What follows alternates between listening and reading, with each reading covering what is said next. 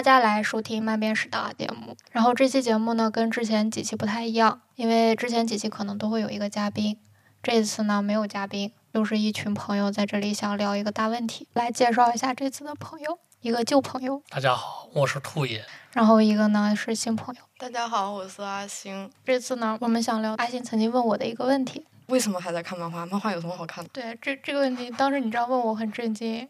首先呢，你是一个画漫画的，然后你问别人为什么还在看漫画？像我问周围的朋友，你看漫画吗？然后他会说看，但事实上，在他的生活里面，漫画是很小的一部分。比如说，你可能一年一部漫画都没看，啊，那这肯定，那这肯定不叫看漫画。对，我觉得起码至少一部是吗？起码有自己非常喜欢的漫画作者，会追着他的作品看，或者是时刻的关注一下漫画有什么新的东西。我觉得这可能是一个看漫画的人吧。兔爷这么想？现在很多人好像是夹在中间吧。你问我看不看漫画，我说我看。对。但是你说你追谁，或者是你专门看了哪几部，他可能一时半会儿说不出来。就是这种状况啊！我以前的时候听到就比我更有经验的漫画作者，然后。他跟我说，他现在就不看漫画了，就聊漫画说他不看了，然后一聊都是以前看过的。为什么这样呢？结果等着我慢慢长大，到我到他这个时候的时候，其实我也不怎么看漫画了。大概什么时候？人生的某个阶段吗？还是 就快三十的时候吧。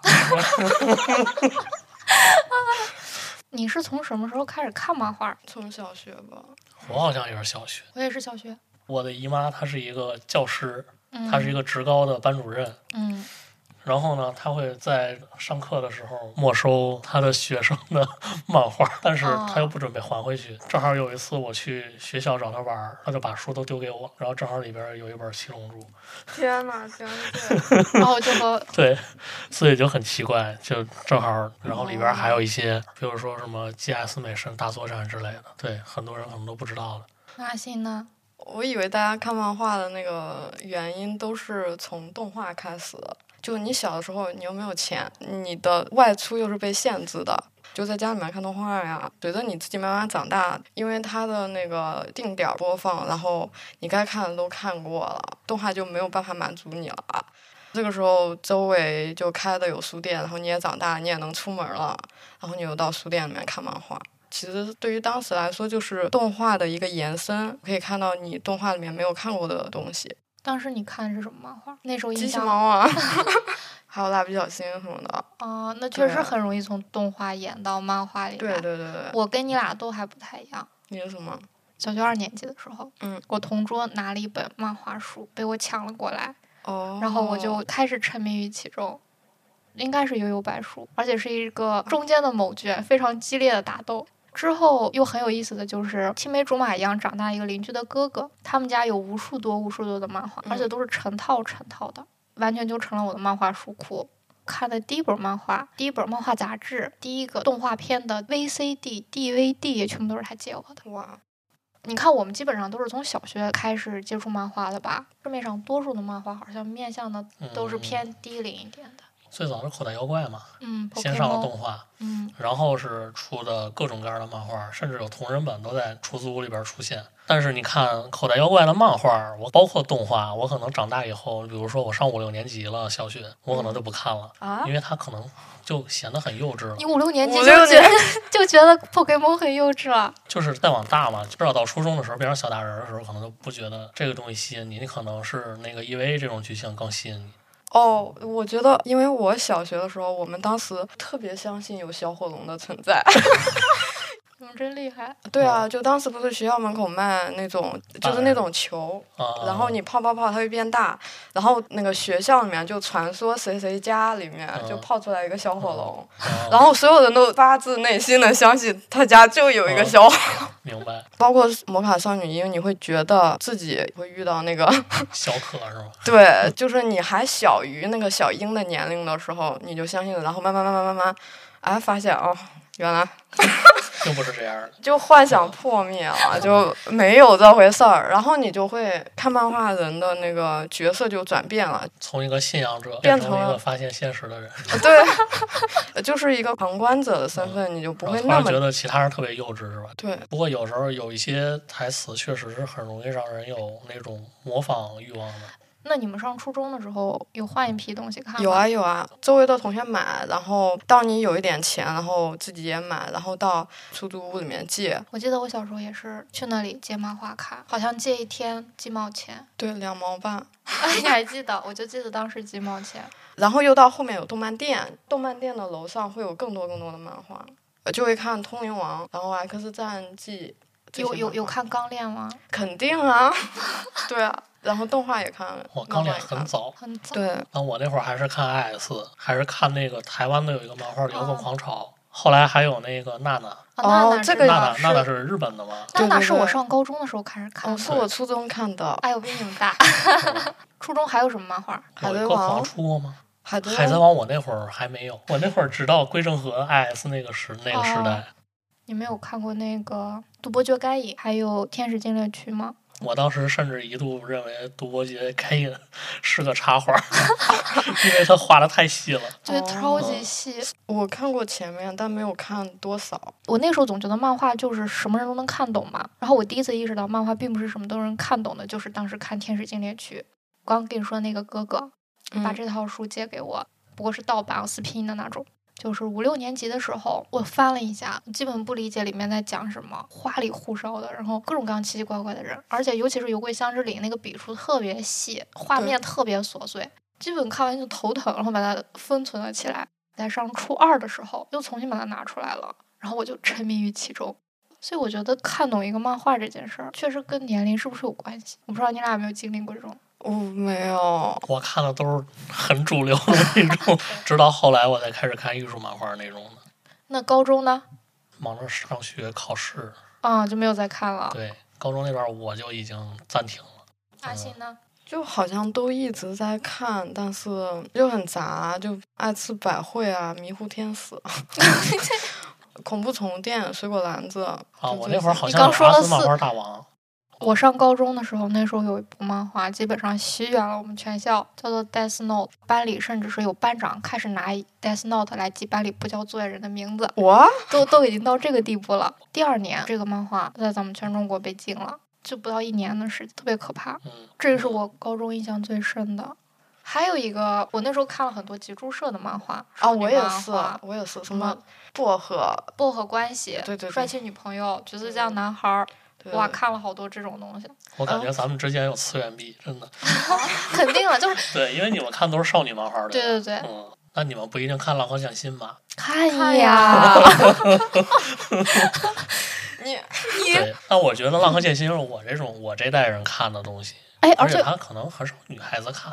嘿，这 这，因为当下来看，它是一个很武士、比较阳刚的一个那种类型的。当然，可能大家会因为性别的原因有这种爱好的偏差，但是多数人只要感兴趣都会看。犬夜叉算少女漫画还是少年漫画？犬夜叉其实也算是偏少女的。犬夜叉我是从小学到高中，甚至是到大学都还没有放弃的一部漫画。哦，我最后重看也觉得很好看。他的他的漫画，我这有一次去一个漫画租书屋，然后他有一套完整的《犬夜叉》，已经被别人预定了。他说他可以单独的再为我进一套，好像是台版还是港版来着，然后非常贵，我记得当时多少钱呢，八百块钱。现在都觉得很贵好吗？对呀，当时就觉得 太贫穷了。八百块，我现在上班了，买八百块一套的漫画，我也要先掂量掂量。对啊，就他又给我一个高中生开价八百块，然后我就。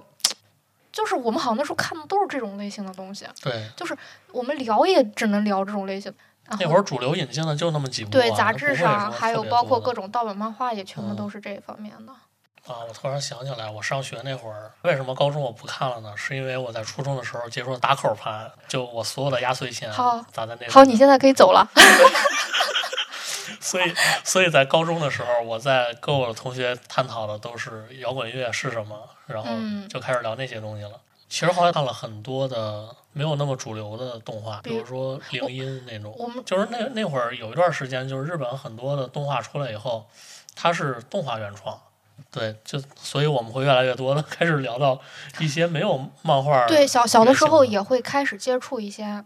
我们今天是聊动画，我我知道肯定就两部分开嘛，嗯但当时就是你接触到的以这种文化整化。个一个时代对，以文化为背景的，就是那么嗯一坨东西，大家好像也会去聊这一坨东西。就像你，你看漫画的原因，还真的就是因为动画呀。嗯，说到《浪客剑心》，我脑子里蹦出来另外一个当时和这些漫画一起诞生的东西啊，改编的真人电影。我那个时候遇到的改编的真人电影，一个是《Death Note》的，还有一个是《网球王子》的。哦天呐，已经已经从漫画聊到了那个漫改电影。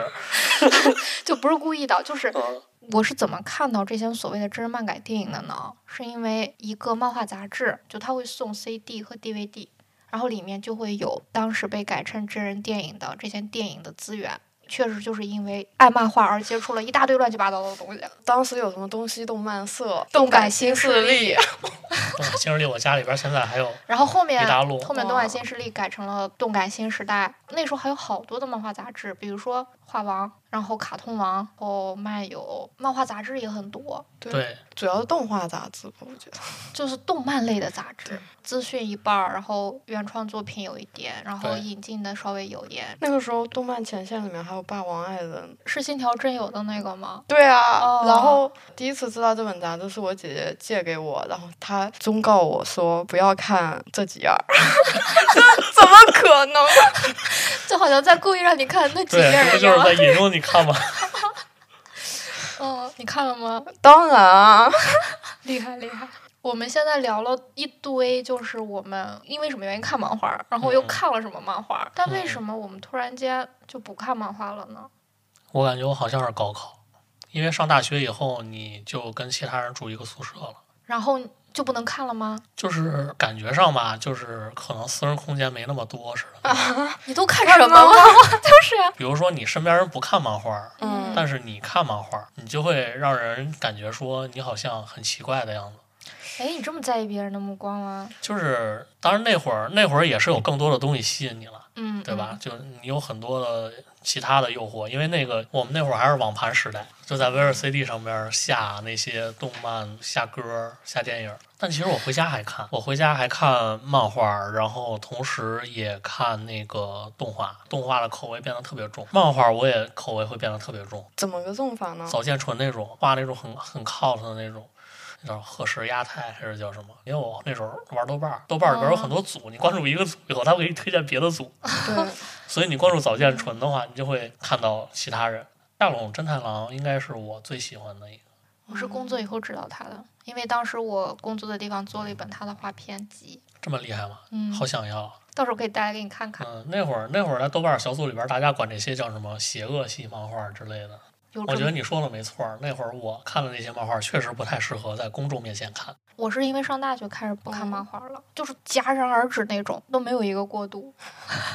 因为要收收集嘛，就只是买它，但是都不看了。偶尔会看一点动画，唯二看的动画一个就是《夏目友人帐》，且没有看完，以及《鲁鲁修》。然后我那个时候就把自己的心思都花在了电影还有文学上，突然间就跟漫画划清了界限。其实我从初中到高中看漫画也是很小众的一个特别小的圈子，可能也就三个同学左右。就真正大家传看漫画的话，其实也是一个特别小的圈子。啊，我不是，我是不是说了嘛？高中全班看漫画，对对对，初中也全班看漫画，我们我们不是全部都是我们这些小圈子带起来的。我们都是小圈子，一直维持在小圈子。我们没有，那个时候从来都不觉得自己是一个少数派，大家都在看漫画，这是一个特别天经地义、理所应当的事儿。我是比较逐渐的，就是你，因为嗯前面都是看一些少年漫啊、少女漫啊，嗯嗯，然后后面就看《住院医生》，然后九九千一二零什么的，那会儿伊藤润二火了吗？还没火了，已经火了是吧？我我那会儿看就他都没是火呢。不看漫画的人也都知道，啊、嗯，然后就不卡漫画了，手机 app 上有什么就看什么，然后那个时候可能开始是从，手机 app 上看了，对对对，，就手机拿着自己偷偷看嘛，嗯，你看一些正常的，然后看一些不正常的，看一些黄色的 看一些血腥的，对，就啊，我完全没有这个过程，看点王伟莫广的哦无惨会之类的，然后再看点别的。哎，我真的没有这个过程。哎呀，这跟我不看漫画可能有点关系，就是我可能习惯纸质的，但是嗯之后在一个阶段也没有什么纸质漫画可以看了，我也不习惯在网上看。小时候把该看的手够到的漫画都看了一遍了。好像要从漫画里毕业了的那种感觉。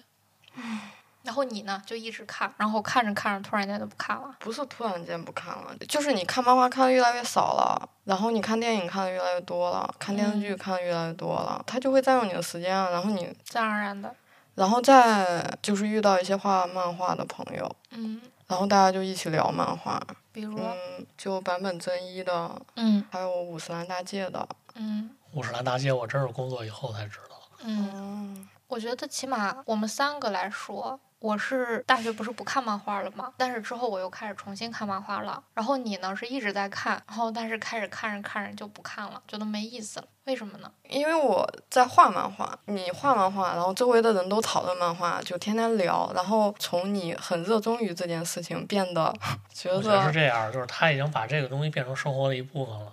就是每个人都在聊漫画这个阶段了，他已经不会像我这种身边没有人说我看无惨会，然后我看完美魔广那种程度，所以我看的时候我就能感觉到我是独特的，哦会有这种感觉。然后我知道他们不知道，你会产生这种，甚至你可以说是一种优越感。但是当你沉浸在了这个整个一个环境里边的时候，你就会觉得这个东西，对大家都在讨论，都知道，它就是一个理所应当存在的东西，你反倒没有动机去说我，就跟空气一样。因为所有人好像看都挺多的，对吧？嗯，对，好像是嗯会。然后你还会有一种逆反心，我就不看了，是吧？不是，就是就是我我不想就还聊，这些，嗯就但是什么天但。是身边永远有人比我看的多，不是，我觉得他没什么，他有深的，但是没有到那种。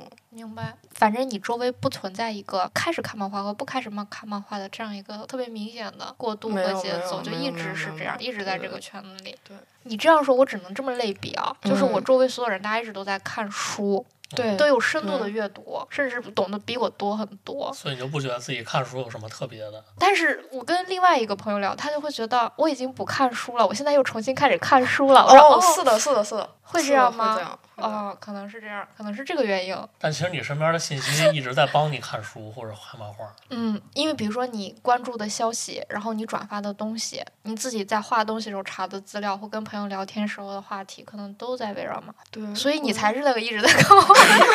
所以你才是一直浸淫在漫画中的人。你并没有停止，只是你自己觉得自己没有看。对，然后你还问了一个这么嗯叛逆的问题。对，你还问了一个从业者，问他为什么大家要看漫画？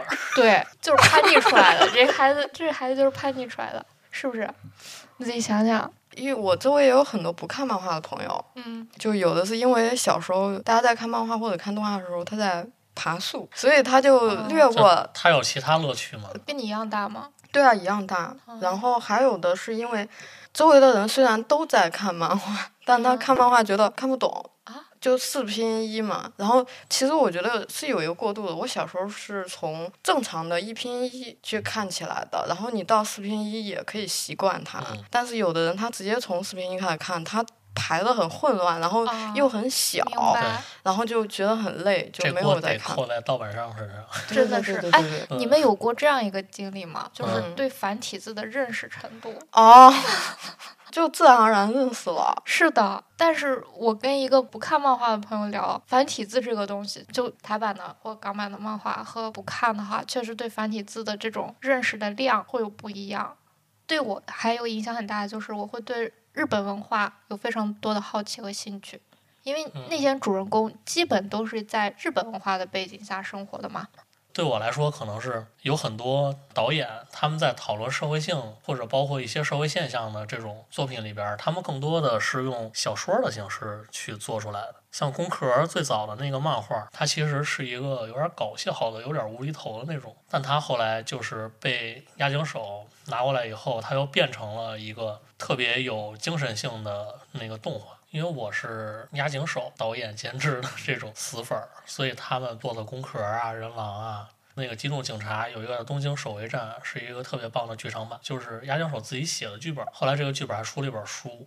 吸引我的并没有什么漫画的影子，对我基本上嗯。就是从漫画开始的，就会对真实存在的那些店，包括他们的衣服，然后他们的饮食，也甚至是真人嗯改的那种电影嘛，嗯你会对嗯。他们的娱乐圈、对他们的演员潜移默化的就跟所以你对日本娱乐圈儿，非常了解。对，就是包括综艺，就是非常了解他们了解的源头是看漫画，是的，就是 滚雪球似的，然后而且再哦加上自己初中开始学日语，嗯，然后你的老师是一个日本老头儿，天天啊给你放他们日本文化的东西。就是上大学开始，虽然我不看漫画了，但是我嗯会去研究日本的政治、他们的经济体系，包括当时各种各样战争的背景，就是滚雪球，给你我是带来来了读库之后开始去研究给你带来太多日冲击了。本的社会这种东西的，因为我其实一直觉得日本的很多作品，然后包括日本的社会中的很多现象，就是他们在中国其实也是有影射的。嗯，是是的，给我自己呃不看漫画，然后特别关键的一个节点是我重新看《火影忍者》。初高中的时候，我是买的那个《卡卡西外传》的那单本儿。当时看的时候，你就感觉到那个格子里面是一个空间。嗯，对我就还没画漫画的时候，是有一点被感动到，觉得好厉害。嗯，对，国内的就你不会这么感觉。之后其实是为了学习，所以你就又会去重新看这些战斗漫画，你想学啥呀？就看他怎么画、怎么战斗、怎么表达，然后嗯，战斗场景，对对对，嗯，重新看火影的时候就很打击。很打击。对你是说很受打击是吗？对。呃，我小的时候就是对鸣人没有什么不好的印象，就觉得很热血。最讨厌的就是小李，嗯这是一个就很明确的厌恶。然后就是很喜欢佐助，然后不喜欢小李，就因为他每次出现就会让别人出场时间变少。对，多么单纯的讨厌理由。就当我在重新看的时候，唉，因为我周围还有很喜欢火影的朋友，嗯，有点不好意思说。没事儿，你说完之后，我们俩批判你。就是我觉得鸣人就是一个，他就是一个口号，就没有他最开始就是一个吊车尾，对吧？嗯在漫画前面对他刻画边边角角，就说他上课不听课，然后跟鹿丸他们一起溜出去，嗯。然后佐助啊、小李啊对对，嗯。他们都很佐助哇，你就都是很觉得勤奋吗，对，就是你就觉得我要振奋我的家族，然后、就他们有使命感嘛，鸣人不需要这些沉重的包袱。呃对，嗯然后所有这些非常努力认真嗯的人都被鸣人打败了，嗯，无一例外。然后世界不应该是这个样子。然后原因就是因为他嗯有九尾的力量，你就觉得啊，就每次都不是他努力，嗯就是他先天的一些因素，对使得他秒别人，被秒人就觉得哇，我的我的人生，然后就开始反思自己，因为这就是所谓的主角光环嘛，对吧？而且嗯还有一个是我小时候对佐助的离开特别的难过。当我在看的时候，我觉得佐助完全就被鸣人逼走的，就作者觉得就你写不下去了，就 任何人在那种状态下，旁边有一个鸣人都会走的。对，嗯，然后你还你还去追他，你就不反思一下你自己吗？然后就你为你为有好多细节是这样，就会觉得作者这想清楚了吗？就 作者为啥要这样呢呃？你感觉作者价值观有一些扭曲。还有你这个，你这个说特别像那个，我今天那个下午刚刚看的一篇文章，嗯对我启发特别特别大。就是那里边讲到了那个口袋妖怪嗯火箭队里边儿武藏和小次郎，小次郎就是一个男的，他是一个富二代，他的人设啊，在漫画里边。然后呢，他就是整天游山玩水，然后跟着那个武藏一起搭队，然后一起出去那个偷各种口袋妖怪嘛。但是其实那个知乎上有一篇文章就是讲，就是你们知道那个武藏他的身世是什么样的？就是说，武藏是以底层人民的眼光带我们去认识了一个残酷的口袋妖怪的世界。你仔细想啊，口袋妖怪的那个恢复中心里边，嗯所有的护士都是一个家族的人，警察都是一个家族的人，哦大家都是有背景的人。然后小霞、小智，甚至反派的那个小小茂还是叫什么，哦他们都有自己的家族史。对但是武藏他的身世是特别悲惨的。嗯他甚至在那个一些那个作品里边出现过，比如说小霞做了一锅特别难吃的黑暗料理，然后就给扔掉了，被武藏捡到了，然后小次郎跟边上吃，说：“我靠，这个东西这么难吃，你为什么能吃得下呢？”然后武藏就说：“说我我觉得这个就是珍馐啊，就虽然有点酸，有点甜，但是我觉得还很好吃啊。就是他小时候是真正受过苦的一个人，因为他小时候曾经是拿血蘸酱油吃，这在作品里边是有体现的。就是我们我们在这样一部作品中完全没有注意到的一个配角。”配角中的配角，然后，然后你会发现，如果仔细观察的话，他会在很多很多的选美大赛上出现，是因为他是一个很想用自己的努力去挣脱自己人生枷锁、突破阶级的一个人。因为当时在口袋妖怪的那个世界里边，他只有靠选美，他也尝试进体制，他曾经去过吉利蛋的那个训练学校，他想去学习那个进那个医院嘛，说白了，嗯，但是他进不去。别人都是对他的要求，就是说你要像一个吉利蛋一样，但是你不会唱歌，所以你就不能治疗别人。就是特别悲惨的这样一个人物。但是这个作者他就列了很多的例子，就是讲，你看，其实武藏这个人物他是有他存在的意义的。他并不是说每次在每集里边都喊好讨厌的感觉，他是一个真正的在尝试、一直在努力去突破自己阶级的人。包括他放生过很多自己手里的口袋妖怪。就是那个阿百蛇和那个烟雾的那个最早的那两个口袋妖怪都被他放走了，他觉得他们跟他在一起很吃苦。然后包括他有一个那个蝴蝶形的那个口袋妖怪，是因为他找到了另一半儿，武藏就把这个口袋妖怪的身世和自己的身世。有重叠了，因为他是经常会追求事业而放弃掉一些爱情，他就觉得说我都不能追求幸福了，你要替我去追求幸福，所以他又强制的把口袋妖怪的那个精灵球暴力摧毁，然后说你离开我，然后你追寻你的幸福。他是这样一个人物，这是另外一个故事，对，这变成另外一个故事，就是你会感觉到他是和鸣人完全相反的一个节奏。鸣人就是一个天生就是含着金汤勺出生的，虽然他自己感觉不到，看起来身世很惨，但其实他的真正的。那个绅士是特别牛逼的。对，比如说你如果说火影忍者，然后对他有意见，你还可以说那是那个年代。但最新的漫画《动物共享曲》，你说布兰妮。最开始看他的时候，首先是因为他的设定，所有的动物都生活在一个世界里。比如说现实社会里面，大家会觉得女生比较柔弱，然后男生都比较强壮，但事实上有非常魁梧的女生。也有非常瘦小的男性，就你完全无视这些人的存在，然后只是单纯的把他们标签化成强壮和柔弱，就很无趣。但这个问题在他的这个动物世界里面是完全可以解决掉的，就是你有作为肉食动物狼系的女性，然后也有作为羊的男性，他这种矛盾是可视化的，就是他完全可以讲一个更复杂的故事。刚开始里面塑造的女性角色。比如说像讲那个哈鲁，因为它很弱小且可爱，然后所有庞大的动物都把它当成一个幼女看待。你都已经长大了，别人还觉得你很柔弱，他就感受到自己在这个世界里面的不平等。然后为了寻求一种平等感，他就以和对方上床的方式，让自己内心里面得到某种平衡。然后虽然有一些别扭吧，但是。你会很期待他之后的发展，就他和以往的你看的其他的少年漫里面的女性角色，或者是少女漫里面女性角色不太一样。登场的时候也是他睡了别人的男朋友。那个兔子就是小丑兔，是一个保护动物，还是快灭绝了，就是非常重要，所以繁衍对于他们来说也非常重要。我们两个小丑兔本来在一起的，让你这样一个平凡的兔子抢了我们的小丑兔，就去攻击他嘛。所以阿鲁在学校里面就被霸凌，他就是一个反抗的状态。包括后面出来的那个就是狼的女性朱诺和那个路易，他就很强势的说：“我也要去争夺这个 Beastars。”看到这里就很振奋。他们可以共同去争夺一个东西，而不是像其他的少年漫、少女漫里面，女性就是一直都是从属地位。但是到后来，这只兔子和那个你说在漫画里对吧？对对对，动画之后也逃不过的，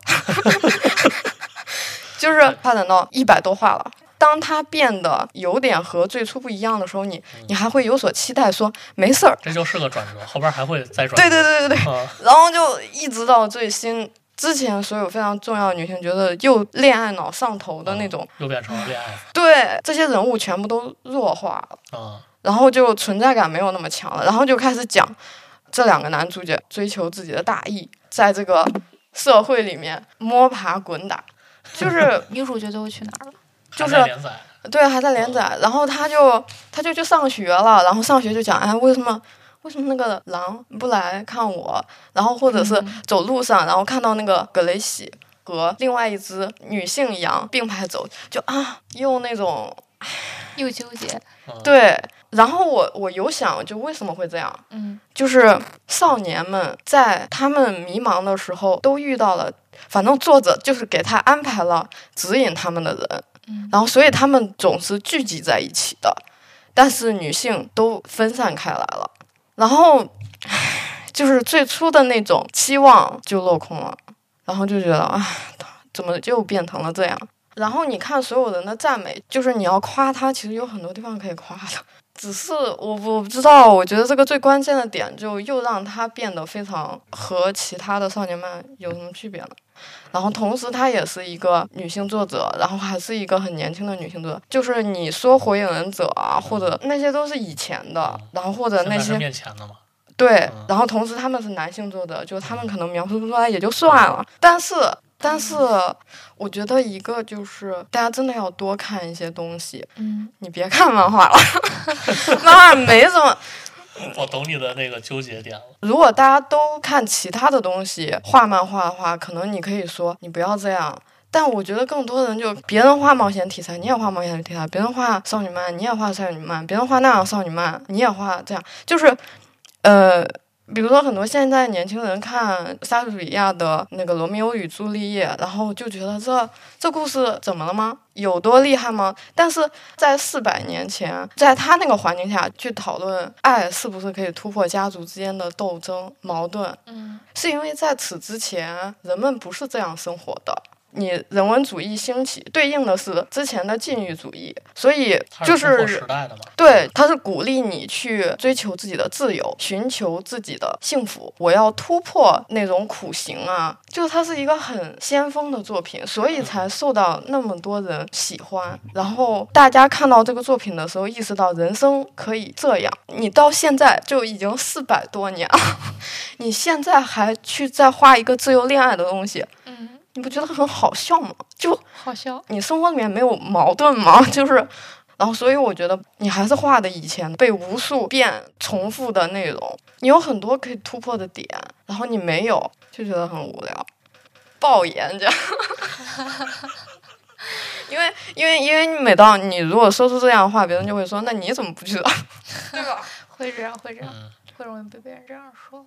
你刚才说不要看漫画来学漫画，我觉得这个点两种说法。第一种就是，确实你看漫画学漫画，如果是从内容上来说，也许没有帮助，反而会有很多害处。因为真正好的素材，甚至是好的东西，它可能你要自己去体验嘛，或者说你从其他更更好的、更成熟的意识形式和文学或者艺术作品里去学习。漫画现在这样的好作品其实是凤毛麟角的，你看到的大多数作品，也许给你提供的都不一定是养料。但是另外一个点就是，漫画还是要看，但是要看好作品，对对对，及去学习只属于漫画的表现形式和表达方法，这可能是其他艺术形式没有办法让你学到的。你看电影，你可能只能学到电影的表达方式，但你看更好的漫画，然后看到哦，一个漫画家他在用这种方式来阐释这种形式。总的来说，就是看好漫画，但多数的漫画都不好，以及好漫画太少了，这是一个现状。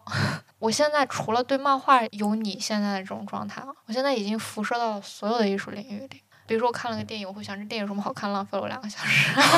电影好作品的量比漫画多，但是呢，当你知道更多的东西，然后你再看这些电影的时候，你就会发现，怎么就这样了呢？又又变成这样了？为什么还在讨论这个话题？会这样。包括很多文学作品也是，但是好的也有，但，哎呀，还是哎，漫画的这个作品量，作品量太少了。我觉得当到达这个状态啊，如果说不好，就是让你不快乐的时候更多。本来看这些东西为了快乐嘛，不管是共情还是体验还是沉浸，怎么着，反正你希望得到一种美或舒服、理性的满足。当你从多数的作品里都感受不到这种感觉的时候，如果你是一个创作者，那可能你自己就会去想办法去创作属于你自己的东西，因为你你没有办法被别人东西 满足了，你就只能开始自我满足。这也许是它好的一方面吧。我不知道我之前给你发那个音频你有没有听？还没呢，你说。就他主要就讲，他觉得漫画很肤浅，因为你跟我推荐他，你觉得他超级好，嗯但也只仅仅是在漫画这个领域，它是一个好漫画。我有时间，我为什么不去看比他讨论的更深的东西？这是从严肃性上去，考虑的。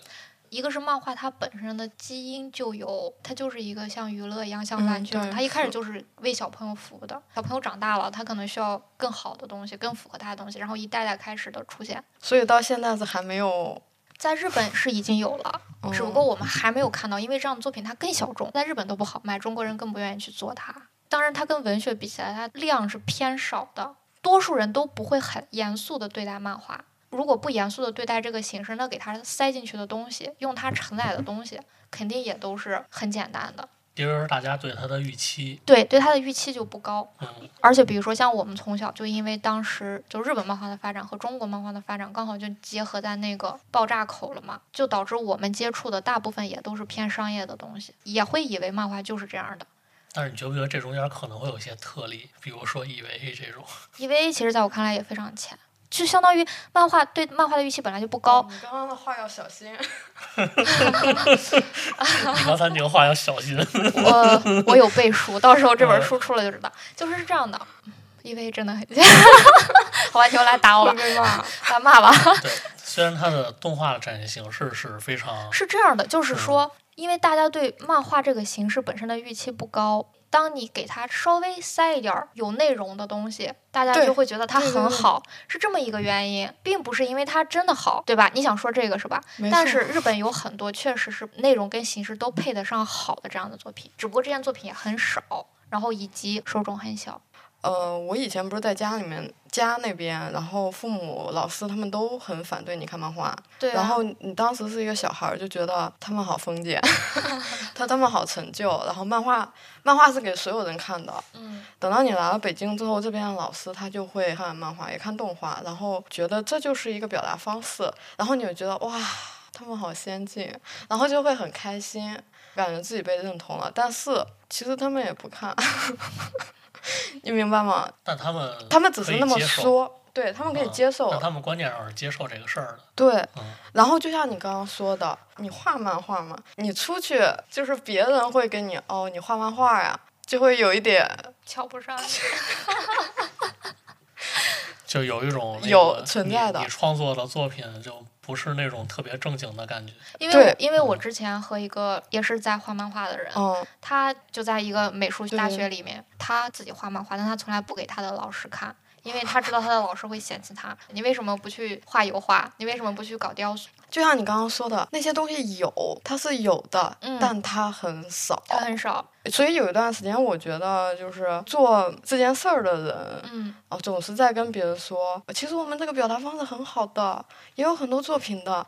我觉得这话说出来特别好笑，因为你要说服别人，你就要拿出来好的作品，而不是跟他说有，有就是没出来。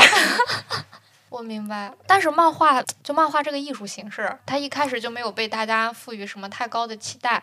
但说实话，多数的艺术作品诞生都没有被大家赋予太高的期待，都是从非常低俗、通俗的开始的。日本也是在发展了十多年之后，在一代一代漫画家的积累上开始诞生更多好的作品。总得有个人在那里，你才能爬上去，一点点的往高处走。我们现在还没有这个积累，真的需要时间。就这种话，就我们，啊，我们 就我们说一些说一些这种理由，让自己相信。我觉得这是事实，这是事实，但是你没拿出来，所以别人瞧不起你。我跟你说完全合理的。很合理，没有问题。别人瞧不起就瞧不起。哦，哎，说实话，在我的涉猎范围内啊，就除了个别的人吧，多数的人嗯，对漫画，要不然就是完全不了解。这种不了解导致他们没有办法有偏见，有偏见我也不认可，因为你对一个不了解的东西，你没有发言权嘛。还有一种呢，就是只是感兴趣，但是只停留在就像我们刚才讨论的早期的对漫画的认知中，他就只觉得漫画是那个样子的。然后有一些引发他兴趣和好玩的。但是漫画还能干什么呢？其实没有太大期待。你说他有偏见吗？他也不没有算有偏见，因为他得到的信息就是这样。就像你说的，我没有拿出好东西来给你看，我就只拿了一件这玩意儿给你看。然后你你还告诉你你还告诉我漫画还得上天，确实是这样。说实话，我不看漫画，那个时候确实我心里对漫画是有非常大的偏偏见的。现在想来是偏见，但那个时候他就是给了你这种偏见。包括我那个时候对知音漫客也不喜欢，对于非纸质的黑白漫画有着天然的排斥，可能就是小时候看的那些，对自己有一个固有的印象或概念。这种形式之外的东西就不是漫画。然后后面有一次。我和一个画漫画的人聊，因为他自己就是画黑白漫画的嘛，画比较偏严肃一点的东西。我说你怎么看这一漫课？他第一个是从文化繁荣的角度去说的，他觉得起码有人在做它，有人在看它。虽然他们讨论的漫画跟我讨论的漫画不一样，但起码漫画还在被人讨论着。还有一个就是说，这些看漫画的人长大了以后，会不会再想看更好的漫画？某种意义上培养了一定的群众基础。最终看这一漫客的人，未来长大之后看了他漫画的人，可能还是少数，但起码这个基数够大，那也许会有更多，这是他认可的理由。比如说，我现在在做漫画，在编辑漫画，然后我就觉得，我也不想觉得这就是好的，那就是不好的，这样做对，那样做不对。我觉得就是一个市场繁荣的状态，我甚至是希望有更多的人来加入进来，但是我不希望他们只是为了挣快钱而加入进来。而且重点是，如果一个行业有快钱可挣，起码它会被讨论，会被人们在乎，这个很重要。因为你要知道，有很多行业都不被讨论，都不被在乎，甚至是一旦被讨论，只有一边倒的论点，那是很可怕的。在那个行业里的人，那才是地狱呢。我觉得有漫画看就行。不过刚才你们俩提到的，包括名人，包括 Pokemon。就是我有一种感觉，就是那个时候我看了一个酱谱的纪录片，然后他当时采访了非常多的酱谱的各种各样的漫画作者，还有漫还有一些编辑，给你的一种感觉就是，他是把漫画带到了一个前人无法企及的世界的一个杂志，但是也是把漫画带到了一个深渊一样的杂志。因为当时酱谱创刊的时候，面临着非常多的 bug，比如说之前已经有了非常好的小学馆的那个少年 Sunday 讲谈社的少年 Magazine，他们都把很好的那些作者都已经拿走了，所以他唯一的办法就是培养新人。嗯，但是培养新人带来的另外一点就是必须得让新人有名气嘛，有名气我的杂志才能卖，然后单行本才能卖，我的杂志才能活着，所以他们就会用读者调查表至上的这样一个标准。来作为他们判断一个作品的唯一标准，这个就非常的可怕。怎么说？就是酱谱上当然登了无数多特别经典的作品啊，但是他们都有一个共同点，就是他们都是被市场认可的作品。被市场认可的作品不一定完全等于真正的好的漫画作品。前段时间不是很火的一个漫画叫做《暗杀教室》吗？嗯。然后被改成动画，然后改成真人电影，然后各种各样。暗杀教室的那个作者，他接受采访的时候，他就说自己把之前酱谱所有的读者调查排名第一的或者第二的那些作品，他都一个一个的去研究，比如说画格画多大，主人公的身高有多高，一页上文字量是怎样的，以及情节发展到哪个地方就需要有一个影子，需要一个伏笔，需要一个什么，就是。非常的标准，对他在这样一个逻辑之下，我觉得他不火也不可能。但是你说他的火是因为他的好嘛，又很难说。降谱因为是周刊，就刚才聊的那些作品，它就会导致创作者没有办法花大量的时间在画工的磨练上，所以很多画家，要不然就是脱离了这个机制，去月刊上、双月刊上画画；有一些呢，就是不停的在周刊上画，但是呢，进步非常的缓慢，甚至是退步了。所以你说这是好吗？但他但他为什么又被大家说好？就是因为他的这种机制，让漫画成为了一个非常非常商业繁荣的、被所有的资本和市场注意到的一个东西。少年将姆差不多是在一九九四年的年的年底卖到了史上最高嘛，好像是六百三十五万册吧。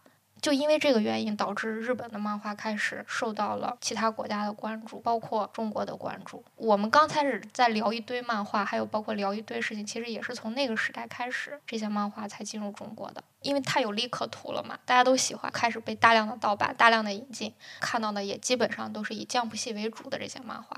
记忆特别深的一点就是说，哎，我我不记得那个漫画家的名字了，但是他们最后不是采访了好多好多的漫画家嘛，就是问《少年将木》对你来说是什么嘛？就有一些人说啊，《少年将木》是英雄的聚集地啊，然后是什么什么的。其中有一个漫画家，他就觉得就是孩子玩具的制造商。所以说实话，我从内心是没有办法完全的喜欢上《少年将 p 以及喜欢上他旗下作品的原因之一。那 Sunday 呢？Sunday 吧，Sunday，比如说像柯南，就相当于是 Sunday 上看的嘛。就是在我看来，日本的整个漫画发展过程，感觉是我们一直活在日本的漫画的统治之下的那种感觉。就刚才我们聊到的好多的作品，基本上都是小学馆的、讲谈社的、集英社的、白泉社的。而且除了讲谈社以外，剩下三社都属于一桥集团，一个很大的出版集团。但是我觉得这些作品本身还是有其价值的。那肯定，肯定是有其价值的。只不过我是从更……只不过你是觉得说，就是这是商业操纵的一种方式吗？一种方式，对。我还是回到漫画。大学毕业之后开始工作了，经历了一个又重新看漫画的阶段嘛。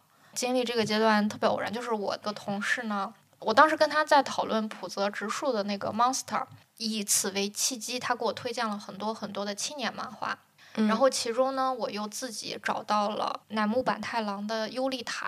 嗯，就乃木坂太郎最早是画一龙嘛，对，然后很火。我之所以特别喜欢《尤利塔》的一点就是，反正就每一页，就从这个情节到下一个，就用非常琢磨不透的一种方式，很好的把这个。故事或这个节点讲完了，而且讲的非常精彩。然后呢，留了一个尾巴，然后让我期待下一次。然后下一次又很精彩的勾住了，然后再继续。我很想知道他是怎么让我产生这种效果的，他的情节布置是怎么回事？他有几个情节要点？而且因为那个时候我写剧本嘛，我就开始做笔记，做这种分析。还有一个呢，就是他在形式上很吸引我，他还很吸引别人的一个原因就是他是一个稍微有点尺度大的漫画。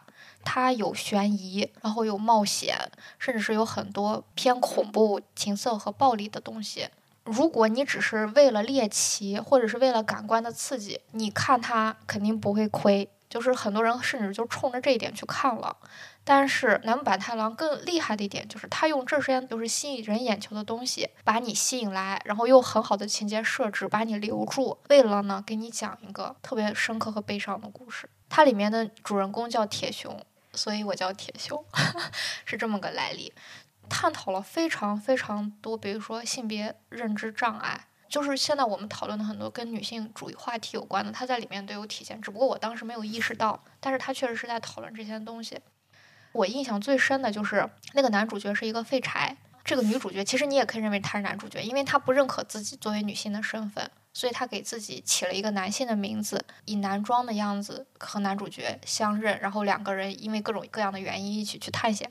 后面他们两个开始被通缉，然后呢，为了不暴露身份，于是就让男主角穿女装，这样他们就是一男一女，不容易被发现。然后他们就去了一个山沟沟里，就是一个很闭塞的一个地方，为了在那里躲避追查。男主角因为穿着女装嘛，所以他就走在那个村庄里，他就会发现周围人看他的眼神都非常的奇怪。是一种他从来都没有经历过的怪异的眼神。后面他就给女主角说：“他说我终于明白你平常都是活在怎样的目光里，也大概知道你在恐惧和害怕这些什么。就因为一个男人，他不可能像一个女人那样去活着嘛。当他开始以一个女人身份，周围人又不知道他是一个男人，而把他当一个女人去对待的时候，他才第一次理解一个女人的处境。这里面有无数多这样的点，特别有意思。包括他们最后找到了那个财宝，他们想要做的那个事情也特别有意思。然后，所以我就觉得。”他也可以用这种看起来很哗众取宠的方式，但包裹一个特别深的内核的东西。所以那是我第一次开始意识到漫画的力量，就是戳在我心里那种感觉。之后开始就知道了高野文子，然后知道了池边葵，知道了丰田彻也，然后我就更是打开了一个新世界，就是觉得哇，他们真是值得被尊敬。就他们不是在制造玩具，不是在制造娱乐，不是在哗众取宠，也不是单纯的为了挣钱。就是高野文子那时候说过一句话嘛，他说他希望他的作品十年后、二十年后、五十年后依旧有人读。他说他我就是抱着这样的目的或者说这样的期待捞每一笔的嘛。你看每一个创作者都不一样，目的也不一样，初衷也不一样，下笔的方式也不一样，想得到的结果也不一样，所以我觉得都挺好的。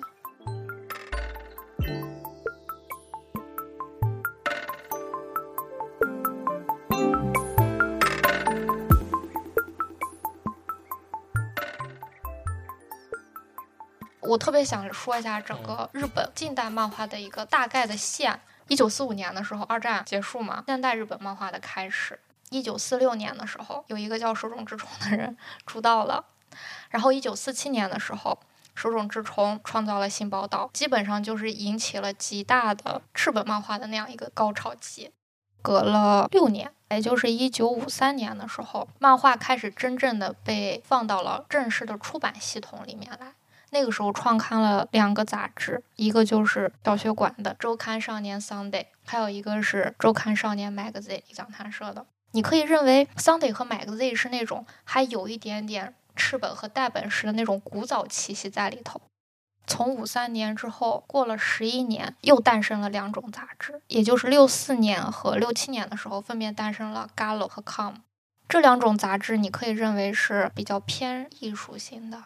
Gallo 和 Com 基本上就是在这十一年间抚育那些比较有性格的、有自己特点的漫画杂志。我觉得兔爷在他大学的时代，他就开始去接触这种类型的杂志了。又隔了一到两年，也就是六八年和六九年的时候，诞生了两个杂志，一个是周刊少年 Jump，一个是周刊少年枪片。日本商业杂志的那个钥匙就开始转动了。跟少年 Jump 同期又创办了一个杂志，叫 Big Comic，可以感受到十一二年间漫画趋向成熟的这种感觉嘛。早期是给六到十二岁的小朋友，隔了十一二年开始长大了，变成十七岁到二十四岁的人。那这个时候，这些杂志基本上也是在配合他们。七二年的时候，就又隔了一两年，画质二十四年组出现了，就是少女漫画开始在少年漫画里找到了一片自己的天空。最有意思的就是小学馆、集英社和百泉社，他们三个就都是一家人，就是完全所有的漫画感觉就是统治在一个叫做一桥出版集团的 麾下。差不多七五年之后吧，到八十年代就开始出现成人漫画、黄色漫画。从这个点上，你可以把它认为是日本漫画的成熟期。它终于发展了将近三十多年，就属于一种百花齐放的状态，什么类型的、什么风格的、什么特色的都有了的那样一种感觉。然后差不多八十年代吧，开始出现了萝莉控和正太控这样的，就是更细分市场了。对，八十年代之后就开始出现了同人志。更多的漫画开始给被改编成游戏。九十年代进入整个日本漫画的巨大的黄金期，那个时候也是漫画开始涌入中国的时候，也是我们开始去接触日本漫画的时候。说实话，我们那时候接触到的漫画多数都是偏商业的漫画杂志嘛。是的，是的。因为在那边已经获得了市场的成功。对，所以这边我们就要复制它市场的成功嘛。他肯定不会觉得 Gallo 和 Com 上的漫画好卖。对，所以我们就看不到。除非你你周围刚好有一个契机，你才会可能看到这样的作品。就像我们说的，我们从小是受过那波巨大冲击，然后看了漫画，对漫画有一些了解，甚至是热爱，甚至未来想从事这个行业的人，我们长大了，确实就是没有东西可以看了嘛？为什么我们的现状是这样的吧？它需要培养和积累，它很难一蹴而就。而且你看，比如说我记了几个漫画杂志，差不多他们都纷纷在一五年、一三年、一四年、一二年前后纷纷停刊。但对作者呢，在我看来，能称得上第一代漫画家就是七零后嘛。他们基本上就是很坎坷的，跟着漫画在中国的变迁停刊、创刊、停刊、创刊，各种各样的问题辗转于这些杂志之间。像日本漫画作者和漫画杂志之间的那样的一个强关系，在中国基本上很难找到。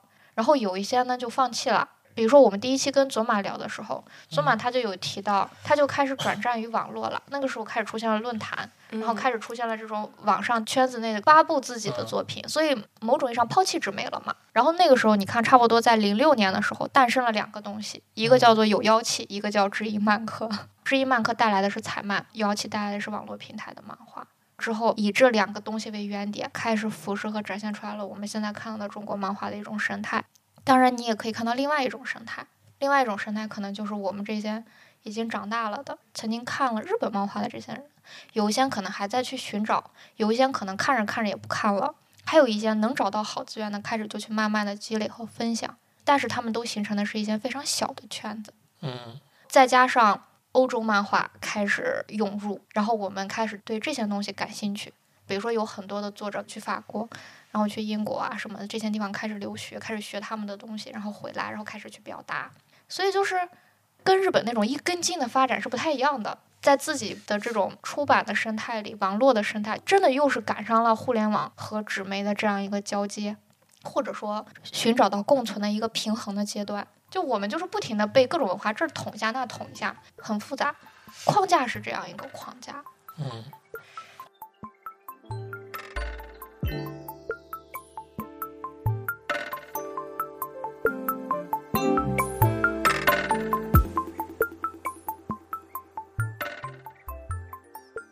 有一个经历就是我去书店，就有一个养猫的漫画，然后我就在那里翻，就看你也能看进去，因为它就是让为了吸引你。你养猫吗？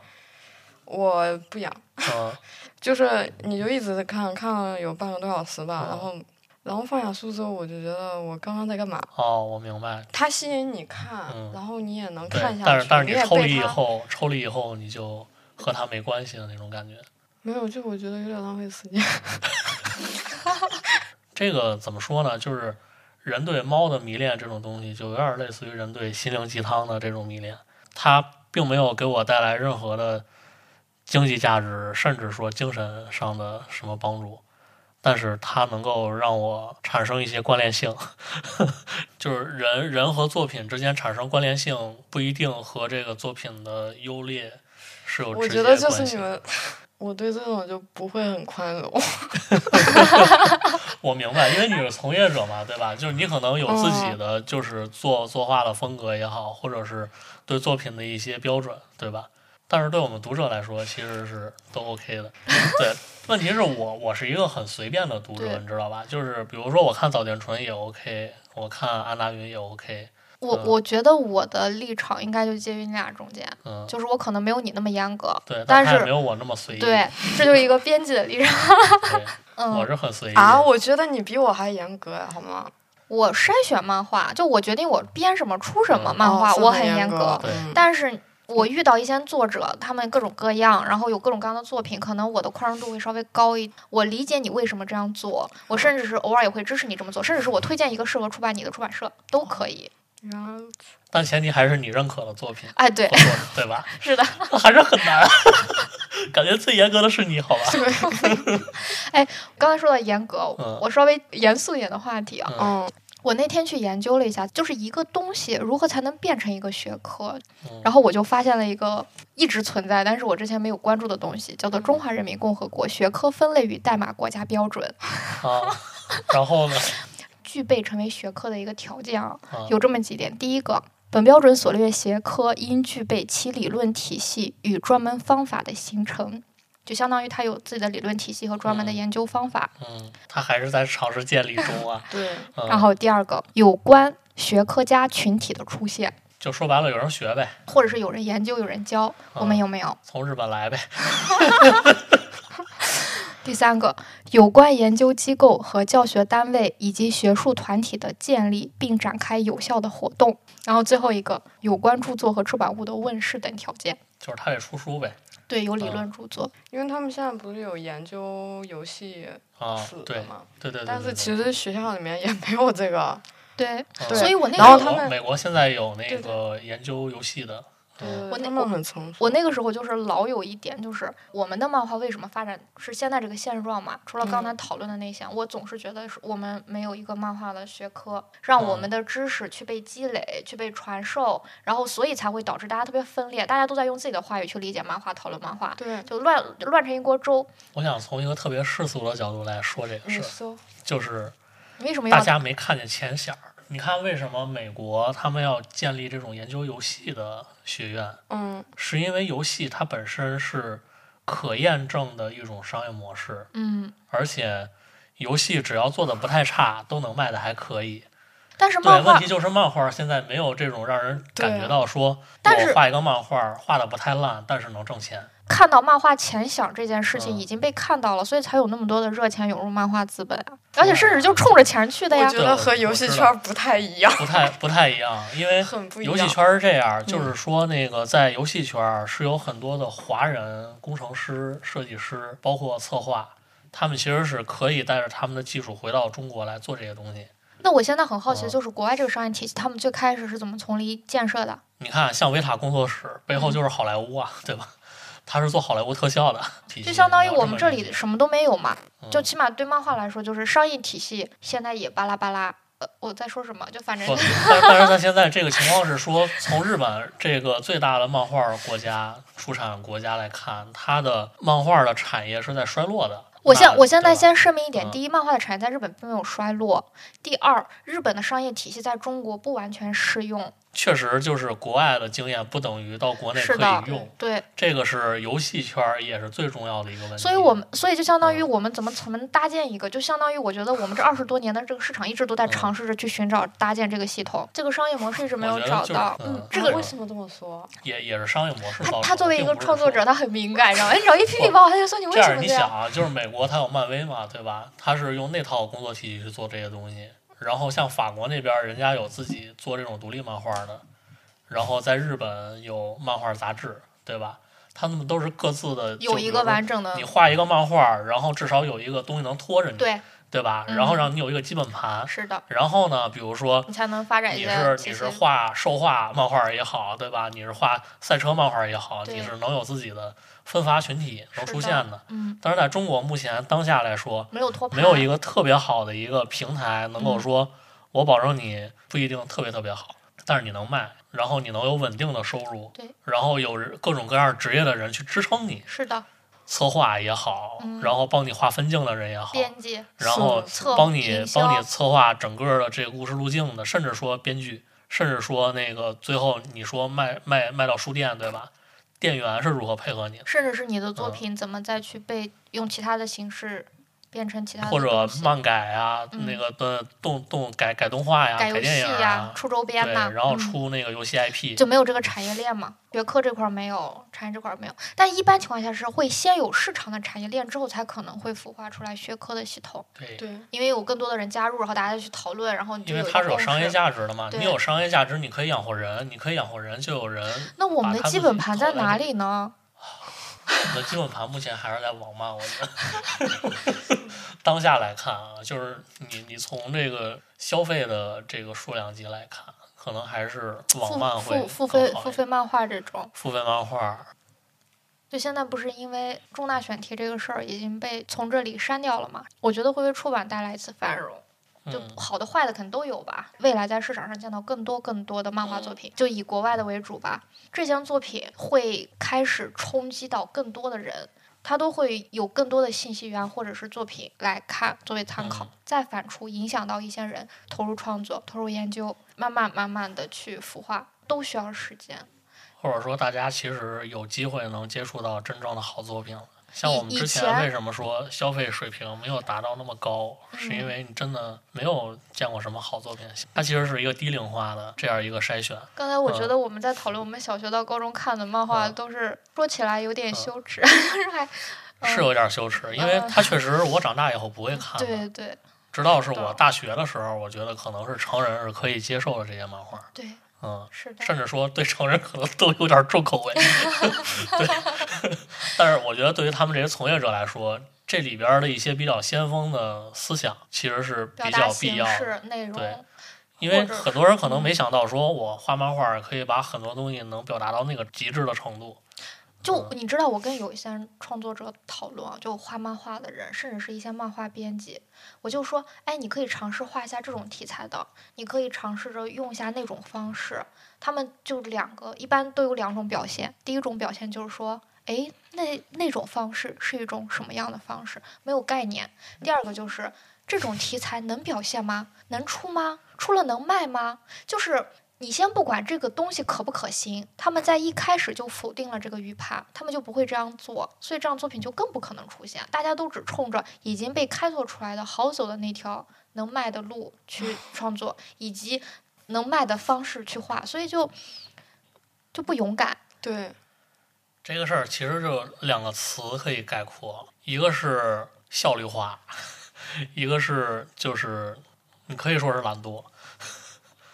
咱们刚才说的这个基本盘不是一个商业的盘嘛？嗯我觉得除了商业盘以外，还有一个就是知识盘。每个人拥有的对漫画的理解的量和知识，当你知道更多了，你才可能去孵化出来更多的东西，这是一点。就相当于你只有。比如说吸收了更好的东西，你可嗯能才能孵化出来一个次好的东西一样，这嗯是一个。还有一个就是这个基本盘可能也是群众基础，嗯嗯，虽然我们现在的群众基础有，但是这些群众基础的知识盘很小。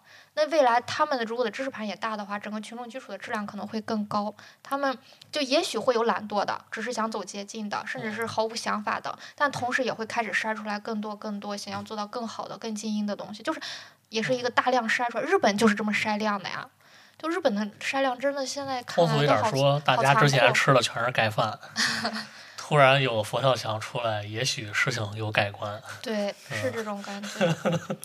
因为大家都知道佛跳墙很难做。但是你知道，只要有一道隐形的墙在那里，人们就会下意识的避开，或者说去不碰。第一，你看到它，你的代价很高，你可能要不然是钱，要不然是墙，要不然就是你需要认识人帮你带，是你，对，甚至是嗯你甚至是得懂日语，对嗯你不能天天只看个画，画和漫画只要只看画不看字，那它是另外一种读法。嗯 所以就是它肯定会有一个天然的屏障在那里，这个屏障只要一撤掉，就会产生其他的化学反应的。那这个屏障很复杂了，是的，呃，进货渠道、语言，是的，然后甚至是读漫画的技巧，对，嗯，甚至甚至是是理解漫画的元素。还有，我觉得一个好作品，比如说我们小时候之所以，就比如说回归初心嘛，之所以喜欢那个漫画，你肯定还是被他感动到了，或者是被他被他一些情节、一些人吸引到了，你才会去觉得他好，甚至是你现在才会去，比如说像我们才去从事这个行业，那更好的作品它就会有更强的感染力，甚至是，也许是感染更多的人，也许是感染一个人更深，那我觉得它的力量可能就是另外一种感觉，我觉得未来会有一些变化。当然，我没有到繁荣那么乐观了，但我觉得至少有光。对，繁荣这件事情其实就我无法预测，但是我感觉就是它很难达到日本那种状态了。日本呢，基本就是天时地利人和的一个，当时漫画没有啥竞太难，了，没有什么竞争对手。嗯然后我们的漫画在一诞生就遇到了 N 多的竞争对手，所以漫画当下的竞争对手充斥着潜在读者的生活，各种各样的更快速消化的这种视觉化的东西。我的想法其实特单纯，能让现在这些喜欢漫画的人，或者是想要看漫画的人，能看到他们想看的漫画，然后能让他们想做的漫画作品养活他们，能维持一个很中等大小的生态圈，让这个行业能存在，能健康发展就 OK 了。真的，繁荣啥都不奢望。还有一个，我们虽然说到了竞争对手这个词儿啊，但是它也不完全的是对立的。比如说，我看漫画，我也会去听音乐、看小说，我也会去看综艺，就是我可以涉猎各种艺术形式，不单纯的只我就看漫画，其他都是敌人。当然，这是互联网方式的一种去对看待事但其实。不是的。比如说，我听这种风格的音乐，但是有一种漫画跟这种音乐在风格或者是在某种美感和气质上达成了一致，我可能就会去喜欢它。用一个特别直观的比喻啊，就无印良品，它啥都出，但是它都是一个风格、一种美感、一种统一的视觉，就相当于我会用无印良品，我会穿无印良品衣服，我可能也会吃无印良品的零零食，而且无印良品有定制的门店音乐，他们甚至是还有自己的房子。漫画也一样，就相当于你只要契合了这个人审美系统，或者说是他的娱乐系统的环节，那他就会涉猎你，不管他是什么形式，你就会喜欢这种风格和气质的一切东西。所以我这是我比较乐观的地方。我还有更乐观的地方。我们俩现在，我们俩今天是在鼓励他吗？因为因为因为我现在就越来越觉得，我觉得只有我在嗯 说一下。没有，因为因为我经过我的观察，因为我在市集上接触了很多读者，嗯，我发现大家其实并不是说我对这个东西不感兴趣，而是我不知道有这样的东西存在。嗯，这是当下一波特别潜在的，就是但特别值得去转化的一群读者。嗯，嗯，不知道有这样东西存对在。，是的，就是很多人说我我喜欢音乐，嗯，然后我想了解黄金年代、五六十年代的摇滚乐、民歌，但是我不知道有来自民间的叛逆的这种书。哦，我嗯，明白。就是我我我不知道，我我不知道，我不知道有有了解这个东西的途径。但其实你看，我今天拿了一本书，叫《御宅学的精神史》，这里边讲就是一九八零年代整个那个时代日本的那个 otaku 他们这个群体遭遇的各种各样的启蒙，嗯然后包括偶像，然后包括萝莉控。然后整个那个时代的风起云涌，当然这个是他们当时就是最黄金、最繁荣的一段时间，也是特别乱的一段时间。社会人和人之间也有大量的这种冲突产生，但是共存的这个情况下，衍生出了这种御宅族的这样的一个人群。嗯嗯，包括最早的，他们还说有两种人，一种叫新人类，新一代的意见领袖，就是各种的艺术家，嗯然后还有古神，旧神像什么？像以前的那个 Yellow Magic，他们那一代版本龙一，然后就这些老一代的 old school 的艺术家和新一代的这个 new school 的艺术家，他们之间的碰撞。嗯我乐观的点就是在于人永远是有求知欲的，这个人的比例不在小数。而且新一代的年轻人，就是我有很多零零后的朋友，然后我就发现大家其实并不是说我对这个东西不感兴趣，而是我感兴趣，但是我不知道把钱花在哪儿。嗯，你可能随手甩出来一个作者，他们说不知道，但你把它作品甩出来，他们就好。我我就有活生生的例子，嗯就是我读库的同事们很多都不看漫画，但是呢，就因为我们开始去做漫画，我就会把很多的作品拿给他们看，然后他们就会开始感兴趣，他们甚至会问我之后呢，然后他为什么是这样，还能怎么样？我觉得这个差异点可能在那里，可能我认识的全所有人都在 看漫画，然后所以当我认识到不看漫画的人，我觉得人家没有漫画活得也挺好，所以漫画不是那么本来必要的本来本某种某种来就是程度上说，你说没有漫画也能活得挺好，漫画这个词可以替代上任何一种娱乐方式。是的，我没有音乐也能活得挺好，对没有电影也能活得挺好。啊？是吗？是的，是的，你你可以试试，你三个月不看电影，你看你会不会觉得生不如死？会。三个月很短，对，对，但你不看综艺，你肯定受不了，对吧？对我一天不看都不行。人会这人会有一些特别专注的领域，但是除此之外的其他娱乐方式，你可能不一定会说你为了他死到那个程度。啊，还有一个就是对你来说可能是减量，对我们来说是增量，因为你周围的人都看漫画，当有人不看了，你觉得啊看漫画的人少了，对我们来说，对，周围都是不看漫画的人，有一个人看漫画就觉得多了，真的是嗯 也有这种群哎，。我还有一个有点类似于降级的那个，就是 new school 的孩子，就一直在接触这些 new school 游戏，然后文化的孩子，嗯，然后他们突然去碰一些 old school 的时候，他也会产生共鸣，嗯，就他会觉得说这是好东西，对，我认可他，是的，但是在接触他之前我不知道。嗯。今天我们同事有一个还跟我说，那个他跟儿子玩过红白机的游戏，然后他儿子就特别喜欢一款游戏，类似马戏团的那种跳火圈的一个红白机的游戏。那个他妈妈说：“我给你买 Switch。”然后那小男孩问他第一句话是说：“Switch 上边有这个游戏吗？”就是他认可的是这个好玩的游戏，你给我一个特别新的那个特别牛逼的一个主机，但是我想玩的是 那种像素的游戏。嗯很多时候就是他们知道了，即使你有一个新的浪潮打向他，他可能也会去追求那些很质朴的东西。这个有点类似于这种，就是很多黄金时代的漫画家并没有被当代的年轻人去看到，但并不代表说他们看他们没有未来，他们够好，够好所以才要研究他们呀，所以要知道为什么他们够好。所以整个漫画史就是这样，大浪淘沙，就他们就会被留下来，然后会被后来的人认可、喜欢、学习，然后在他们的基础上攀登，就是这样。就比如说。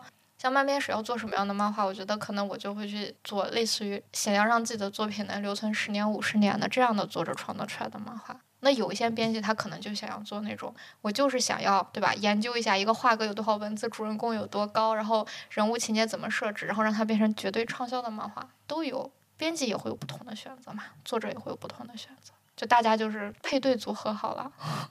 但是现在市场比较不那么运行良好的，就是说，可能那样的创作者更多，这样的编辑更少，或者是那样的编辑更多，这样创作者更少，就会有这样的不平衡。我还有个想法，就是我在当编辑以前，我也觉得一本书不需要编辑，或者说一个作品它不需要编辑。我拿到一本书之后，我就觉得，哎，你看封面是设计设计的，对吧？书是作者写的，甚至文字可能是翻译翻的，然后印刷可能是有印刷厂在做。编辑干了什么？编辑什么都没干。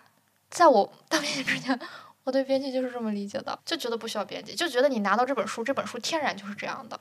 但是为什么大家对书这种出版物和对网络上的东西，大家会有一种不一样的感知？他会觉得书的东西更可信一点，更权威一点，而网络上的东西可能假的东西，或者是错误的东西，或者是不合适的东西可能更多一点，就什么都有吧，好的坏的都有。但书起码坏的非常少，基本上很难有，只要有的话，那这出版社就别办了。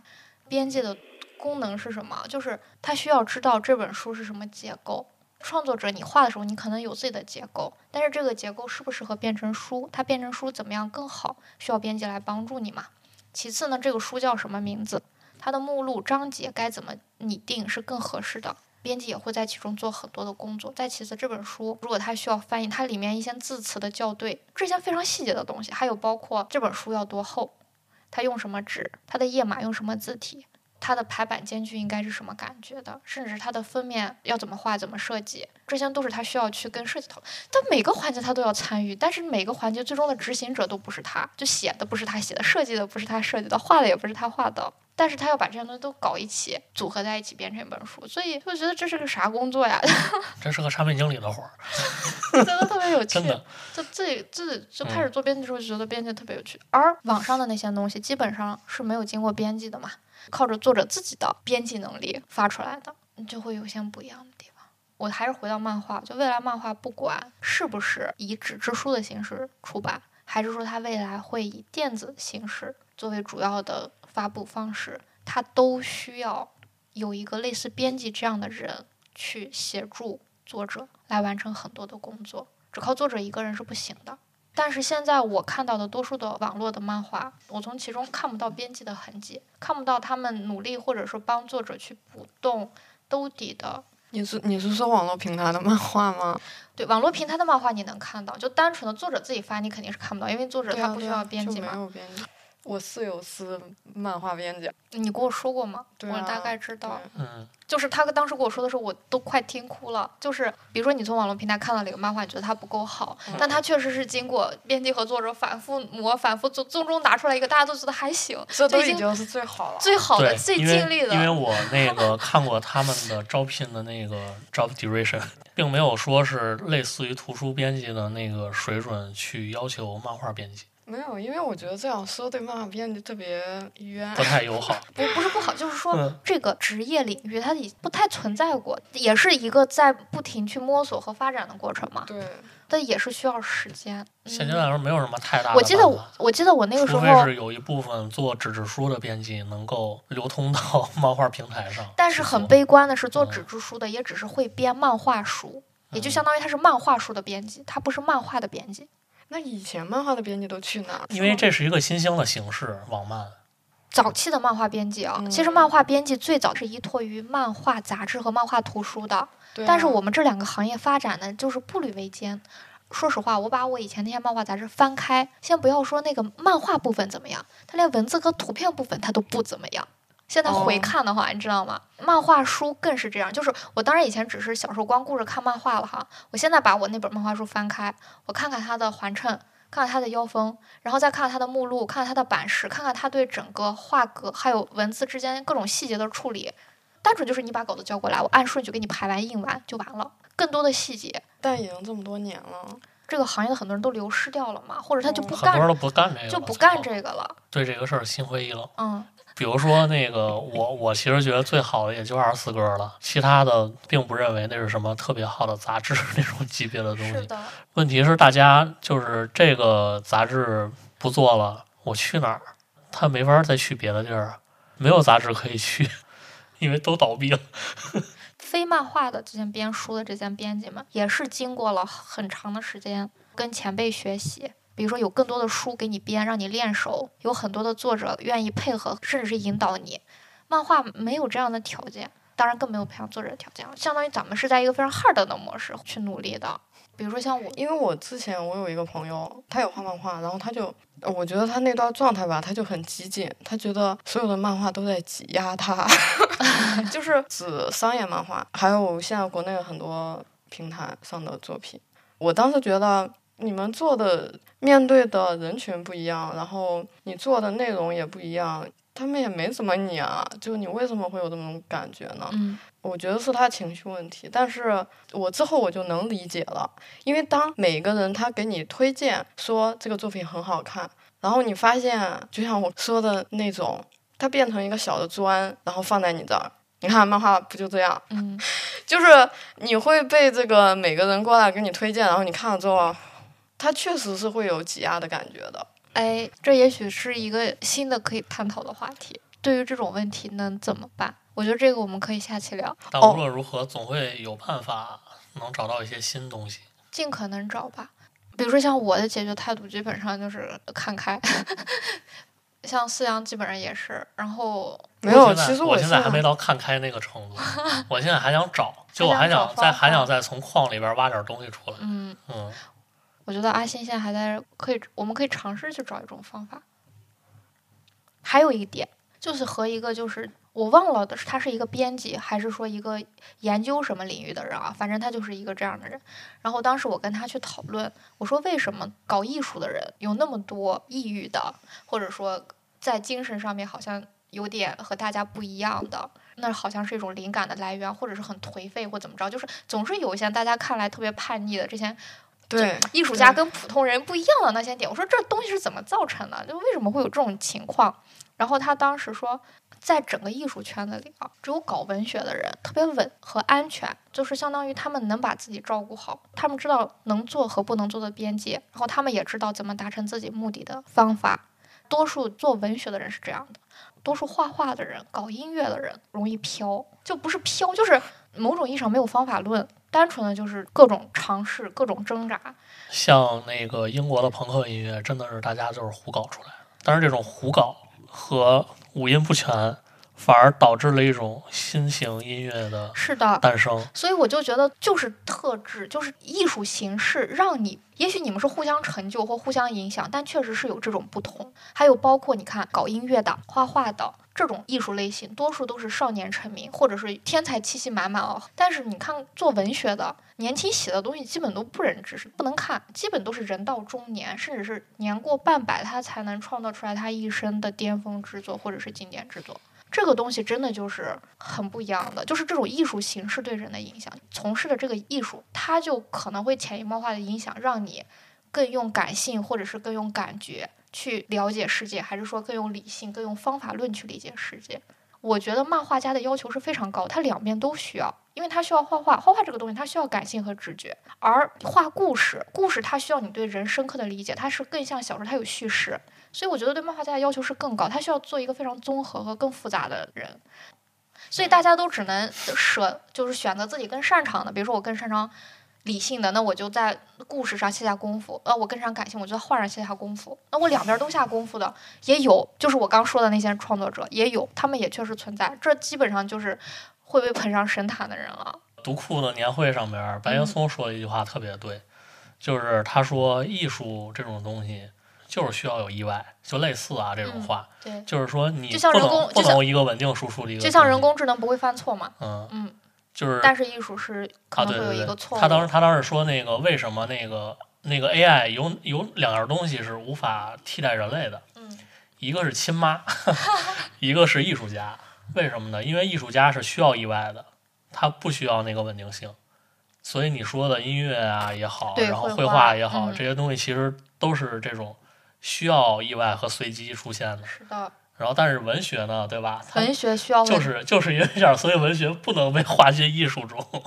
对文学，所以嗯就变成了文学艺术叫文艺，对，是这样的。嗯，所以我觉得，但漫画在我看来，它就是刚好卡在绘画和文学之间的一种东西，所以我就超喜欢它。所以我一看到能达到这二者兼顾的东西，我就爱的不行。嗯可是太少了。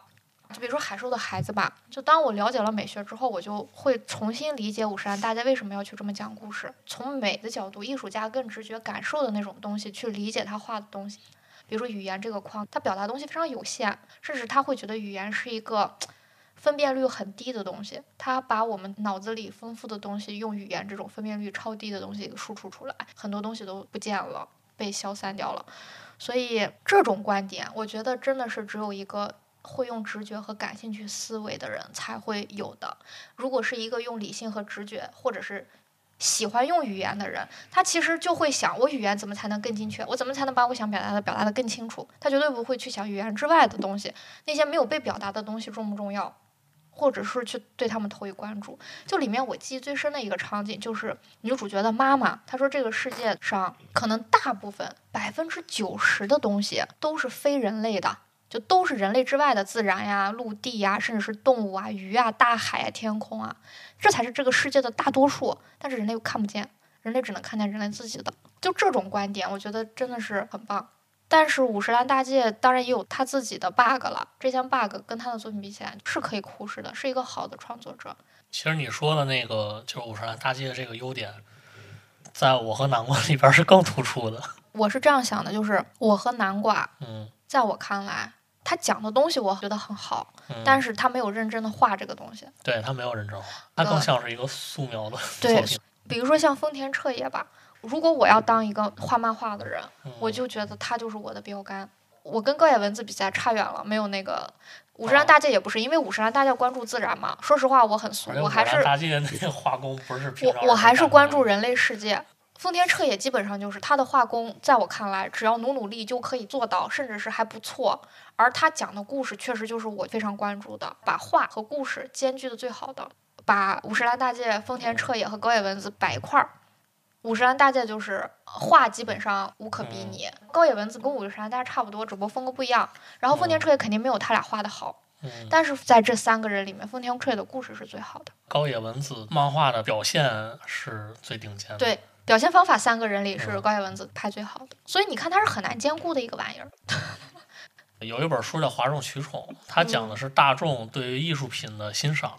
嗯就是那里边讲很重要一点，就是在大众欣赏某一个艺术品的时候，他一定要有一定的积累，对才能，够准确的理解这种艺术品的价值或者它的美在哪儿。是的，嗯，很多时候其实往往是大众并没有达到欣赏它的那个水平，嗯，所以会导致这个艺术品被埋没。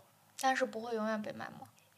对，但是肯定还是会有一些人能够认识到它的价值，比如说在艺术品圈儿，就是艺术品的经纪人和收藏家，他们是这个艺术品的第一波传播人，就有点类似于我们的种子用户、种种子读者那种感觉。我同意这个观点啊，但是我也看过另外一种理论，它是相对的。有一种艺术品，它有更高的编码，你解压的时候，你就需要更多的知识和工具去解压它，你才能。感受到它。但是有一种艺术品，就是它没有那么多的编码，它也依旧很好。像我们以前的一些古嗯诗，白居易的诗，老叟妇孺都能读，大家也觉得很美，就是也有这样的艺术品。所以我觉得两种都很好。嗯，但是我见过就那种只喜欢第一种，不喜欢第嗯二种。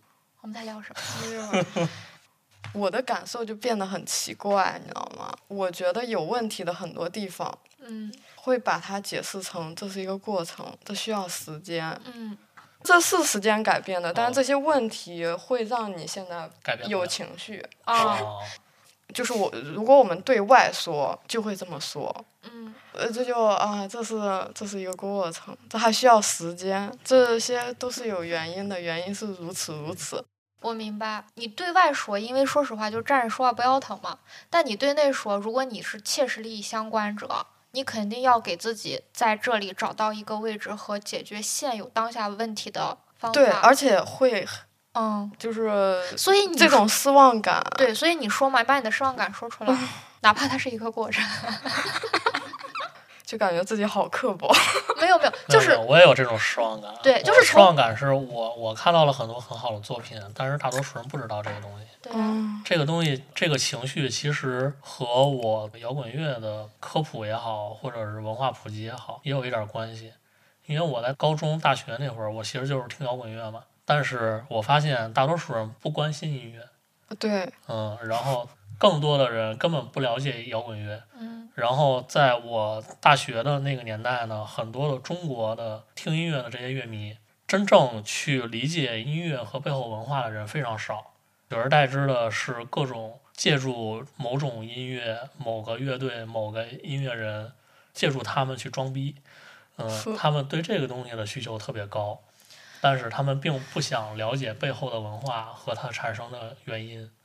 你这样一说，我突然间想起来了，就是我不是刚才基本上是以感觉非常乐观、对，包容你，们两个都很然后。肯定的方式来去理解这个事儿的啊。嗯嗯但是说实话，就是我之所以变成这样，不是我一开始就是这样，以前的我吧，比你还要愤怒。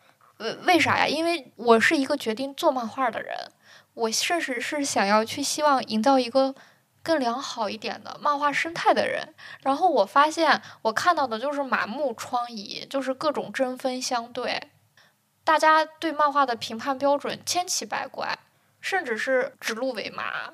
就是所以你当时是很生气的。诞生了各种各样，我觉得为了钱而来到这个行业的人，甚至是把这里搞得一团乌烟瘴气的事情，我都愤怒过八百遍了。而且那个时候，当我知道漫画要保重他选题的时候，你知道那是一种怎样绝望的心情。然后有人在利用他，有人在误解他，然后有人在限制他。是的，嗯。你那个时候就会希望遇到一些志同道合的人嘛，或者说遇到一些想法跟你很类似，然后大家看一起去做一些什么事的人。然后你跟他们聊的时候，你会发现他们的想法也千奇百怪，就大家也很难说真的就志同道合，可能也只是在某一个点上是的，但是在更多的地方是不一样的。当他们给我讲述他们在从事这个行业中的经历、境遇和他们在做的事情的时候，你也很悲观。他们都是一些活生生的例子嘛，但是说实话，如果我当时我就这么悲观下去了，我可能就就不做漫画了。某种意义上说，是为了做它而让自己不悲观，就是我要找到让自己不悲观的理由。这个理由也不是说我就灌输给自己啊，我不悲观了，肯定不是这样，而是说我去找到那些可以让我不悲观的证据，所以我才去研究政策，然后去研究中国漫画的发展，然后研究日本漫画的发展，然后甚至是去接触更多的人。这个时候你也有判断能力，他们哪一些只是在抱怨，哪一些确实在努力，哪一些只是钻空子。这个过程折磨了你两年之后，你就乐观了，就最终就归于一种平和的，而且是稳定的状态来做。我觉得这样才可持续，就不然就很容易在某一刻把自己搞炸了。我对于摇滚乐和音乐这个事儿是已经达到了你这个状态了。因为我发现，在中国的所有的音乐平台，然后包括所有的社区中，没有任何一个社区包含了音乐这个种类的内容，但是它有专业的运营在做。在中国，音乐的内容消费就已经差到这个程度了，所以我压根儿就不指望我通过这个去生活，因为在中国是不太可能的。所以只有两条路走，要不然就是我不去碰它。要不然就是我能够深入到音乐产业里边儿，版权或者是其他这些很核心的这些岗位，做一点小小的改变。当然也可能这事儿完全做不到。就是我我的选择是，虽然我喜欢这个东西，但我业余写。假如说第一个阶段是在感受嘛，第二个阶段感受之后发现了各种问题，啊有愤怒有情绪，之后就进入第三个阶段，基本上就是建设阶段，就它有问题。它问题在哪儿？你能为此做什么？还有包括我刚才也聊了一下自己看漫画的整个背景，还有包括自己可能知道的一些东西，其实非常少的。这个时候我就开始得学大量的东西，有些是我自己去学，有些是我再去问别人，有些是从其他的同类型的艺术行业里去嫁接跨界。所以就是你就会发现自己为了让自己说的话是有根据的，或者说让自己的观点是一个观点。或者说让自己做的事情是有用的，能达到你想要为他好的目的的，那你真的得积累大量的知识。就我现在还是在这个过程中，学要学的东西也非常多。我这样说有点奇怪，就比如说我那时候和阿星聊，就是说我我现在不是开始研究各种各样乱七八糟的东西嘛，但是他们的原点现在回想起来基本上都是漫画。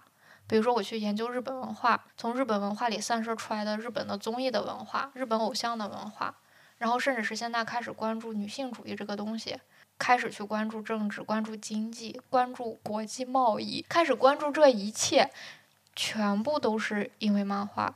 还有包括我成为一个编辑，因为我上高中的时候，我的梦想就是当一个漫画杂志的编辑，然后发现自己毕业以后没有漫画杂志了。你就属于那种，那个其他的那些漫画编辑发现没有新的职位了，然后你发现没有漫画，没有漫画杂志了。对，是的。所以不管最终怎么样，磕磕绊绊还是从事了出版这个行业，开始做漫画。呃，现在想来，但真的就是一切的原点，它好可怕，被一条集团控制的日常。可能就是每个人有一个核心原动力吧。今今天挖了一下，可能我的就是漫画。嗯，因为我在问你这个问题的时候，我是我是对呃，就是很消极的看法。我觉得你看什么漫画，讨论什么漫画，有意思吗？没劲，这样一种很负面的态度，可以称之为一种绝望。但是呃，我觉得也是遇到铁熊，我去，然后就虽然你之前说世界上其他地方还有很多作者，他们也在努力，但他们离你还是很远，就是你只能想象中有一种。只能在虚空中盼望有一个作家可以不伤你的心。呃，对，然后，然后，然后，所以，所以说，我觉得就是你还是就是还是因为遇到铁熊，然后听他讲，然后听他看法，然后就有一个人，就虽然就一个吧，但是就那个力量是跟别的地方不太一样的，所以我现在是看看的。结果录了期播客。做了一下心理辅导了，我觉得就是我一面其实还挺有代表性的。嗯，就是我一面觉得啊，我这么说别人作品被骂了，嗯，然后然后包括别人会就更严格的要求你，挺好的呀。我操，你是行吧？我不知道别人怎么看，但是这确实是我这么想。就现在很多年轻的作者，他们可能还没这么想，但他以后。如果如果现在环境还这样，他最后肯定会这么想的。嗯，这一个阶段，嗯，甚至是如果说还继续这么发展，也许他们也会走上曾经我们不看漫画的那条路。嗯。然后我们能不能让他们重新找到一个让他们再看漫画的理由，甚至是让他们投身这个行业的理由？那就是发现一本值得看的漫画，也是我们努力的方向。比如说，我努力编，你努力画。不过。都是后话了，我觉得你能创作一个，别说，好不说了不说了，不立不立 flag，太恐怖了。